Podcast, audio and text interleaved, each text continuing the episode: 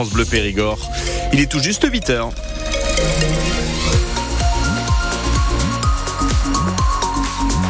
Et à 8h, le journal est présenté par Louis de Bergevin. Et à 8h, la météo est présentée par Julien Pelé. Eh oui, avec du brouillard et de la brume. Ce matin, prudence. Si vous êtes sur la route, on attend encore un beau ciel bleu, un temps quasi printanier cet après-midi avec des maximales jusqu'à 14 degrés en Dordogne. Les agriculteurs du convoi se préparent à rentrer dans leur ferme entre amertume et fierté. Ah, ils sont partis cette semaine de Dordogne et du Lot-et-Garonne et ils ont donc atteint le marché de Ringis, leur objectif euh, avant-hier. Mais depuis lundi, il a fallu s'occuper de la ferme en leur absence à Aimé dans le Bergeracois. C'est une jeune fille de 14 ans qui gère un troupeau de 150 chèvres et chevrettes depuis une semaine. Ses parents sont dans le convoi. Alors Constance s'est organisée pour travailler avant et après les cours Marie-Astrid Guégan est allée voir comment ça se passe pour elle. Constance est rentrée du collège avec sa petite voiture sans permis bleu. Elle a fait ses devoirs avant d'enfiler ses bottes pour partir à la traite. Je connaissais déjà beaucoup avant parce que j'aide déjà depuis longtemps, depuis que je suis petite, j'aide. Je savais que je peux le faire, je peux le faire et c'est pas compliqué, même avec les cours, je m'en sors très bien. De toute façon, on sait très bien qu'on ne peut pas payer d'employé et puis même payer un employé, comment vous voulez qu'on forme l'employé en même pas une journée? Même si son grand-père Christian est là pour l'aider, dans la salle de traite, c'est bien elle la chef. Papy, tu vas pouvoir l'éteindre, C'est bon, tu peux éteindre Vous pouvez lui confier un travail, il sera fait. Hein. Je suis fier de, ma petite fille, elle est très vaillante. Hein. Je sais à peu près tout, euh, ce qu'il faut faire même en cas de problème. En faisant le tour de l'étable, Constance a découvert un chevreau qui venait de naître. Surprise, ce n'était pas prévu que les mises bas commencent si tôt. Heureusement, ses parents sont très souvent au bout du fil. Pas toute seule, seule non plus. Ils sont là même s'ils sont pas là. Ils me demandent euh, si tout va bien, ils font un peu une liste si j'ai bien fait tout quand même. Allô? Oui? Mais du coup là j'ai fini la traite. On a nourri et tout ça. Donc nous c'est bon. Euh, et vous, vous en êtes où On a été escorté par les gendarmes, on est en convoi. Il ne pense pas être de retour en Dordogne avant samedi soir. Aucun problème pour Constance. Le week-end, elle dit qu'elle aura encore plus de temps pour prendre soin des bêtes. Et ses parents donc euh, qui rentrent le convoi et sur la route du retour avec un peu de dépit pour euh, certains agriculteurs. C'est le cas de Rémi Dumort qui vient de Liméra. Lui a été bloqué par les forces de l'ordre à Roinville dans l'Essonne à quelques kilomètres de Ringis. Écoutez son émotion.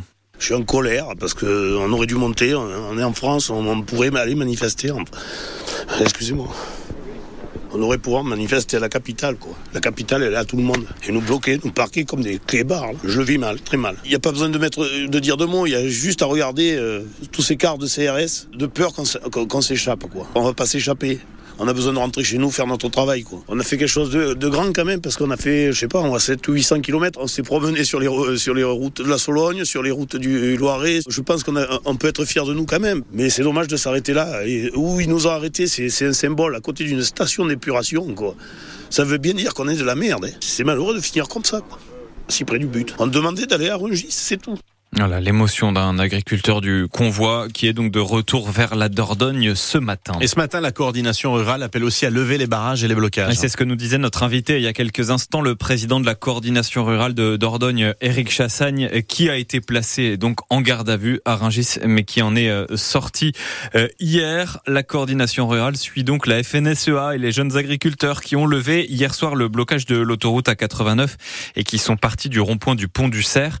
Ça fait suite à la de parole du Premier ministre Gabriel Attal qui a annoncé notamment un soutien fiscal et social de 150 millions d'euros, le renforcement des lois Egalim ou encore la suspension d'un plan de réduction des produits phytosanitaires, des mesures estimées à 400 millions d'euros que vous retrouvez sur le site internet de France Bleu Périgord. Et ce matin, on vous pose la question à vous, auditeurs, qu'est-ce que vous pensez de ces annonces? Est-ce que vous pensez que les agriculteurs ont raison de mettre fin au mouvement et au blocage et de rentrer dans leur ferme? Est-ce qu'ils ont obtenu ce qu'ils voulaient? Vous pouvez nous appeler hein, pour témoigner au 05 53 53 82 82. C'était au tour des enseignants de manifester hier. Oui, à l'appel de tous les syndicats de l'éducation, ils ont défilé à Périgueux. Environ 500 personnes pour dénoncer leurs conditions de travail, les réformes floues et demander des hausses de salaire. Mais Charlotte Jousserand, dans le cortège, il y avait aussi une personne qui cristallisait leur colère, la nouvelle ministre de l'Éducation nationale qui s'était plaint des absences des profs de ses enfants. Cindy manque de moyens, de temps dans son école de Possac et Saint-Vivien. Elle tient sur le fil et la jeune femme est choquée par les déclarations de sa ministre sur l'école publique. Pour moi, c'est du mépris pour notre métier, pour euh, ce qu'on est, pour ce qu'on a envie de faire. C'est déjà compliqué pour nous au quotidien avec les moyens qu'on nous donne, qu'on n'a pas. Rajouter une ministre de l'Éducation qui parle comme ça, c'est pas possible. La ministre a mis ses enfants à l'école privée dans des classes non mixtes. Vivien, qui est professeur d'SVT au lycée à Périgueux, se demande si elle est la bonne personne pour ce poste. Je le vis comme un décalage euh, total. C'est que nous, euh, ben on, est, on est pour la mixité, on est pour euh, l'égalité, ces valeurs républicaines, et nous, on a la sensation, c'est que elle, ces valeurs-là, je ne sais pas si c'est vraiment, vraiment ce qu'elle ce qu'elle porte. Pour Sébastien, professeur de français au collège de Piégu-Pluvier, ce n'est pas seulement cette ministre-là, mais aussi ses prédécesseurs. C'était pareil avec M. Papendiaï, avec M. Blanquer, et c'est pareil avec M. Macron. Ça illustre que ce sont des gens qui viennent du privé, qui ont été construits par le privé, qui vont favoriser ce modèle-là. Moi, ça me dérange pas pour eux-mêmes. Ce qui me dérange, c'est que ça se fait au détriment du service public. Sébastien s'inquiète beaucoup de la réforme annoncée pour septembre des classes dédoublées dans sa matière, alors qu'il leur manque déjà des professeurs. Selon le ministère de l'Éducation nationale, un peu plus de 20% des professeurs étaient en grève hier dans toute la France. On vous en a parlé hier sur France Le Périgord, ce voleur surpris en pleine nuit par un habitant de Sarlat. Eh bien, il a été condamné hier à un an de prison ferme. Il était rentré dans la remise qui était ouverte. Il avait rempli des sacs de nourriture, d'alcool et de bibelots. Mais il a donc été arrêté. C'est la quatorzième condamnation pour ce trentenaire. La dernière, c'était aussi pour des vols. Il y a eu des problèmes de train en Dordogne hier entre Bergerac et Libourne à cause d'un problème détecté vers 7h30 sur un passage à niveau. La SNCF a dû vérifier le système. Le trafic a aussi été suspendu hier après-midi pendant deux heures entre Brive et Périgueux à cause d'un problème de signalisation. Aujourd'hui, euh, ça roule en Dordogne. La SNCF prévient quand même qu'il y a un mouvement de grève dans le Limousin. C'est aujourd'hui que le BBD affronte Denain. Oui, dans le Nord, euh, pour euh, le championnat de, de Pro B, les Boules qui avaient remporté le match aller 98 à 70. C'est important de l'avoir en tête parce qu'à la fin de la saison, en cas d'égalité, on départage les équipes sur leurs deux rencontres. Denain, qui est 12e du classement, Boulazac 3e, mais qui a perdu ses deux derniers déplacements.